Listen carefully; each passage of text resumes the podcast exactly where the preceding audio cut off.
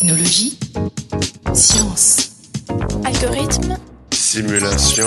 Informatique. Informatique. Informatique. Informatique.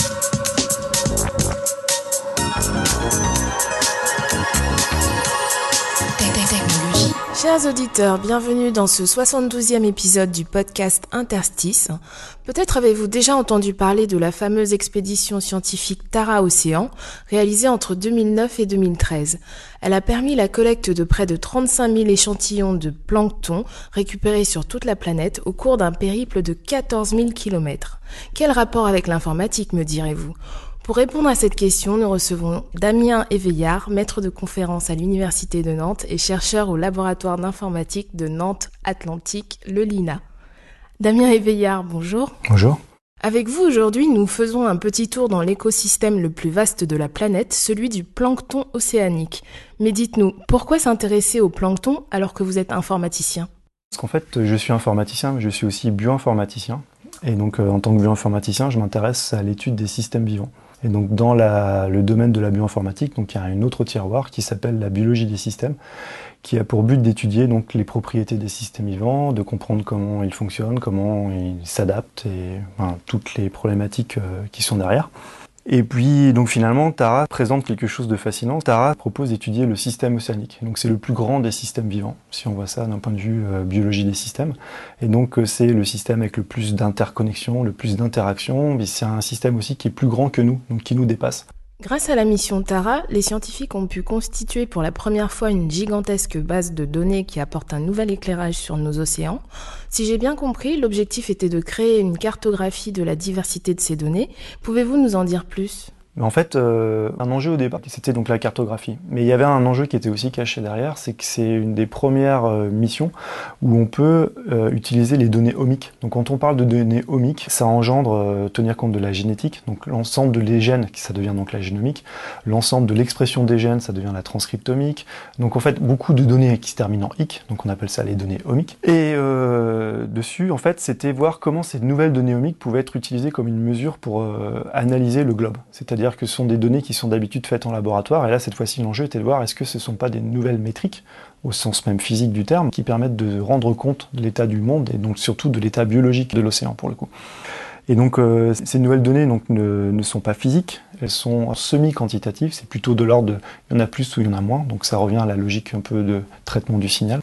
Et l'idée, c'est que au-delà de ça, c'était comprendre comment euh, ces différents signaux se, connectent et voir comment ces différents signaux permettent de comprendre le comportement de, l'océan. Et parce qu'on aura compris ce genre de choses, on sera capable de faire un état des lieux et donc de faire un peu une, étude de la diversité, une étude de, de l'ensemble de cette cartographie en quelque sorte.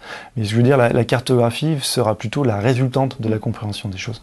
Et en analysant ces données, vous avez fait une découverte inattendue sur le fonctionnement et les interactions des phytoplanctons situés à la surface des océans et dans les fonds marins. Il formera une sorte de réseau social. Vous allez d'ailleurs jusqu'à faire une analogie avec les réseaux sociaux comme Facebook. Pouvez-vous nous expliquer de quoi il s'agit?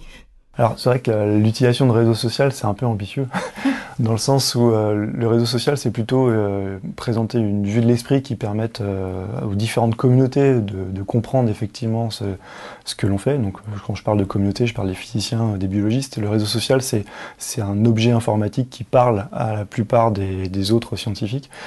Mais en fait, on n'est pas vraiment sur un réseau social, on est plutôt sur une, euh, une représentation des interconnexions entre les, le plancton. Donc à la différence d'un réseau social où finalement le réseau est créé par les utilisateurs, nous on cherche à voir quel est le réseau social qui pourrait se cacher derrière les mesures que nous avons observées. C'est-à-dire que pour faire ça, nous avons pris toutes les mesures et en fait, euh, bon, ça peut paraître un peu technique, mais nous avons construit un énorme graphe. C'est-à-dire que quand on a le signal, on va dire, d'une crevette qui, qui est associé avec le signal d'une microalgue, on considère que si ces deux signaux euh, coévoluent sur toutes les stations, on va considérer que avec des outils statistiques plus ou moins compliqués, que ces deux euh, espèces interagissent via un réseau qui est fictif pour l'instant. Mais de proche en proche, on a construit donc un énorme graphe. C'est un graphe au sens euh, objet mathématique du terme. Et dans ce graphe, après, on a étudié des sous-parties de graphe, c'est-à-dire de retrouver des zones de graphe qui étaient plus interconnectées que l'ensemble du graphe. Et ça, ça parle en termes de communauté. Et si on parle communauté, les gens tout de suite ont associé ça au terme réseau social, mais on est vraiment dans l'aspect graphe à proprement parler. Et le fait de, passer sous cette abstraction de graphe, on a commencé à, encore une fois à prendre du recul et à se rendre compte que bah, ces réseaux d'interaction de plancton, peut-être, avaient été beaucoup plus informatifs que le plancton, un seul plancton en tant que tel. Et donc au lieu de s'intéresser à un élément, on s'est intéressé à un ensemble d'éléments qui pouvaient être intéressants par rapport à des questions océanographiques. D'où le terme donc réseau social. Et l'autre raison pour laquelle on a employé donc cette allégorie de réseau social est que une fois qu'on a ce graphe, on a cherché à expliquer les interactions par rapport à des phénomènes extérieurs.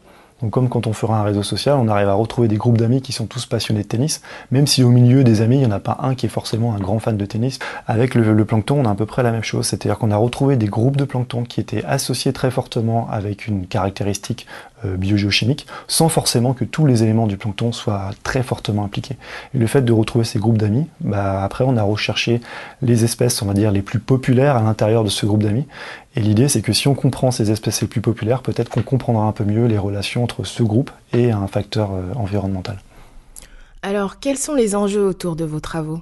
Donc les, enjeux informatiques sont déjà essayer de, de, réduire en quelque sorte la complexité des données qu'on a récupérées. C'est que les données, on a beaucoup, mais c'est pas vraiment la taille qui, rend les choses compliquées, c'est surtout euh, le fait que ces données soient vraiment hétérogènes. Il faut qu'on arrive à faire que les signaux se parlent de manière suffisamment claire. Mais on a quand même quelque chose qui est très complexe. Donc le terme complexe est souvent galvaudé, mais l'idée, nous, c'est de réduire cette complexité. Et donc une fois qu'on a réduit cette complexité, euh, l'objectif, il est de, de faire ressortir ce qu'on appelle une propriété émergente quels seraient par exemple les, grands axiomes ou une grande propriété encore qui pourraient ressortir de, ces choses complexes et, ces choses qui sont complexes on va pouvoir ensuite après les donner aux autres sciences qui vont pouvoir après les réutiliser et c'est une manière en quelque sorte de synthétiser toute cette complexité pour ensuite les réinjecter dans des, par exemple, dans grands modèles de simulation pour les physiciens ou alors des, rechercher des espèces peut-être un peu plus particulières pour les biologistes. Mais qu'est-ce que ces informations nous apprennent sur le réchauffement climatique, par exemple? Y a-t-il des apports concrets? Les apports sont concrets, par contre, on n'a pas encore fini, c'est encore en cours. En fait, les, questions que en utilisant toute cette approche, on, s'est intéressé à, une question océanographique particulière qui est ce qu'on appelle la pompe à carbone. Et donc la pompe à carbone, c'est ce qui permet de capter du carbone de l'atmosphère et de le faire plonger au fond des océans. Donc il y a des mécanismes plus ou moins compliqués, et si je résume euh, assez euh, dire grossièrement pour les océanographes, il y a une pompe à carbone qui est dite physique, c'est le fait que l'eau capte du carbone euh, de manière naturelle par ses propriétés physiques, et la pompe qui est dite biologique, qui fait que les organismes comme le photosynthétique, qui vont prendre le CO2, qui vont prendre le CO2, produire de l'oxygène, mais en prenant ce CO2, ils vont créer de la matière organique qui, une fois que donc, les, êtres vivants auront fait leur cycle de vie, bah, vont tomber au fond de l'océan parce qu'elles sont mortes tout simplement. Et en fait, la quantité de carbone qui tombe au fond des océans et qui va faire des sédiments, euh, c'est quelque chose d'essentiel pour le climat. Ce que l'on a essayé de faire donc avec cette approche, c'était de retrouver ce qu'on peut appeler euh, en biologie des systèmes des biomarqueurs, c'est-à-dire quelles sont les espèces qui sont les plus importantes pour être capable de prédire cet export de carbone. C'est-à-dire qu'on va mesurer des espèces qui vivent en surface, et parce qu'on a la présence des espèces qui vivent en surface, on est capable de prédire l'export de carbone qui se fait en profondeur. Donc ça, c'est quelque chose qui va avoir euh, donc une information importante par rapport au réchauffement climatique, c'est que ces espèces qui sont euh, prédominantes, parce qu'elles sont importantes dans ce réseau social, bah, il faut peut-être, euh, c'est peut-être un mot un peu fort, mais il faudrait peut-être les sanctuariser, dans le sens où il faut vraiment vérifier leur, leur comportement, essayer de comprendre vraiment ce qu'elles font, qui elles sont. Et une fois qu'on a, qu'on a tous ces paramètres, bah, ça va permettre peut-être de dire certaines espèces, si jamais elles commencent à être perturbées, il y aura peut-être un impact sur le réchauffement climatique parce que indirectement il y aura un impact sur la pompe biologique et donc sur la pompe à carbone et donc potentiellement sur le climat. Quelles sont les méthodes ou outils informatiques que vous utilisez? Alors on a utilisé des méthodes qui sont euh, très simples parce que pour nous elles devaient être assez robustes pour que entre guillemets l'apport de l'informatique ne soit pas remis en cause pour l'analyse de nouvelles données. Donc c'était sciemment qu'on a appris des méthodes euh, classiques. On a préféré être assez, on va dire, euh, limite rigoriste sur les méthodes informatiques. Et donc on a principalement utilisé des méthodes issues des graphes et des méthodes issues de machine learning pour essayer de réduire en quelque sorte la complexité de ces grands graphes. Et quelles sont les difficultés que vous rencontrez dans le cadre de ces travaux Alors une première difficulté, c'était la notion d'abstraction, trouver la bonne abstraction. Et ça, c'est quelque chose qui est un peu issu du problème d'être dans une étude qui est très interdisciplinaire. Donc quelque part, la difficulté, c'est pas une difficulté scientifique, c'est vraiment une difficulté euh, d'arriver à se faire comprendre et de trouver la bonne abstraction pour qu'on puisse euh, échanger et donc de faire en sorte que l'informatique soit prise comme une science et pas comme juste de l'ingénierie qui consisterait à traiter des grandes masses de données qui sont déjà produites par les, les autres scientifiques de la biologie et de la physique.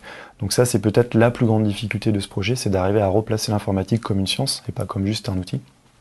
Et donc pour cela, c'était trouver la bonne abstraction qui parle à tout le monde, d'où peut-être l'allégorie dont on a parlé sur l'aspect réseau social, qui n'est pas vraiment un réseau social, mais en tout cas qui a, eu le mérite de faire qu'on a trouvé un point d'accord et sur le fait qu'après on puisse commencer à travailler ensemble.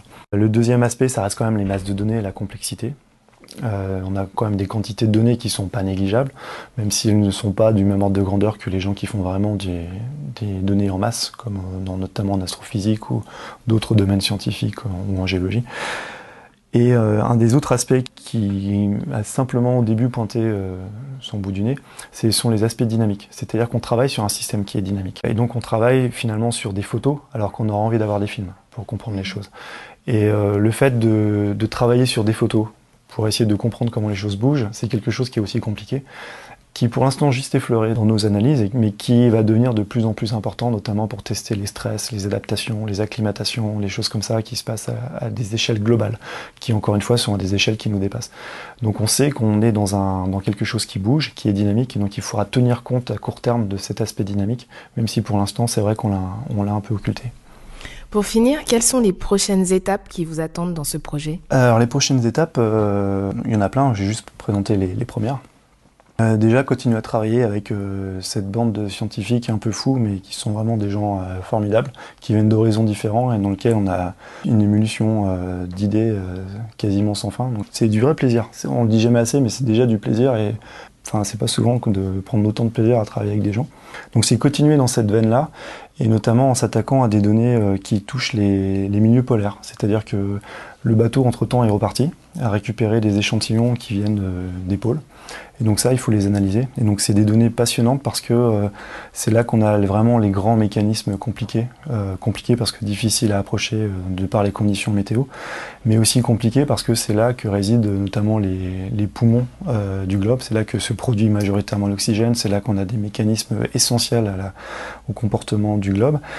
Et c'est là aussi, malheureusement, où on va avoir le plus fort impact de changement climatique avec notamment bah, éventuellement la fonte des glaces ou des choses comme ça. Et donc euh, étudier euh, le stress du système océan dont on parlait tout à l'heure, c'est la grosse prochaine étape que l'on va essayer d'attaquer et de comprendre. Et donc avec cette vision un peu globale, en tenant compte donc, des eaux euh, dites plus tempérées et des eaux polaires, on aura une vision globale de ce système océanique et comprendre comment ce système s'adapte, comment ce système change, comment ce système serait résilient aux perturbations sont des choses qui sont passionnantes. Et ça, ça soulève un point, c'est que finalement, ces campagnes Tara, je pense que ça marquera un peu la compréhension du monde, dans le sens où ça peut être vu un peu comme une petite révolution. On est capable aujourd'hui d'apprécier un système biologique à une échelle qui est la plus grande qui soit, à savoir le globe. Et donc euh, ça, en tant que tel, c'est une révolution euh, sur laquelle Darwin aurait peut-être fantasmé, si je m'avance un peu. Mais l'idée, c'est que euh, on peut comprendre les choses à l'échelle globale, on peut commencer à poser des questions qui étaient jusque-là purement de la théorie, et on va être capable de modéliser le monde d'une autre manière, sans forcément se focaliser sur un individu, mais en se focalisant à l'échelle d'une planète. Et, juste modéliser une planète vivante, c'est pour l'instant de la science-fiction, mais on commence à y penser sérieusement, donc c'est un peu plus excitant. Damien Éveillard, merci d'avoir accepté cet entretien. Merci beaucoup. Chers auditeurs, à la prochaine et n'oubliez pas les sciences du numérique sur Interstice.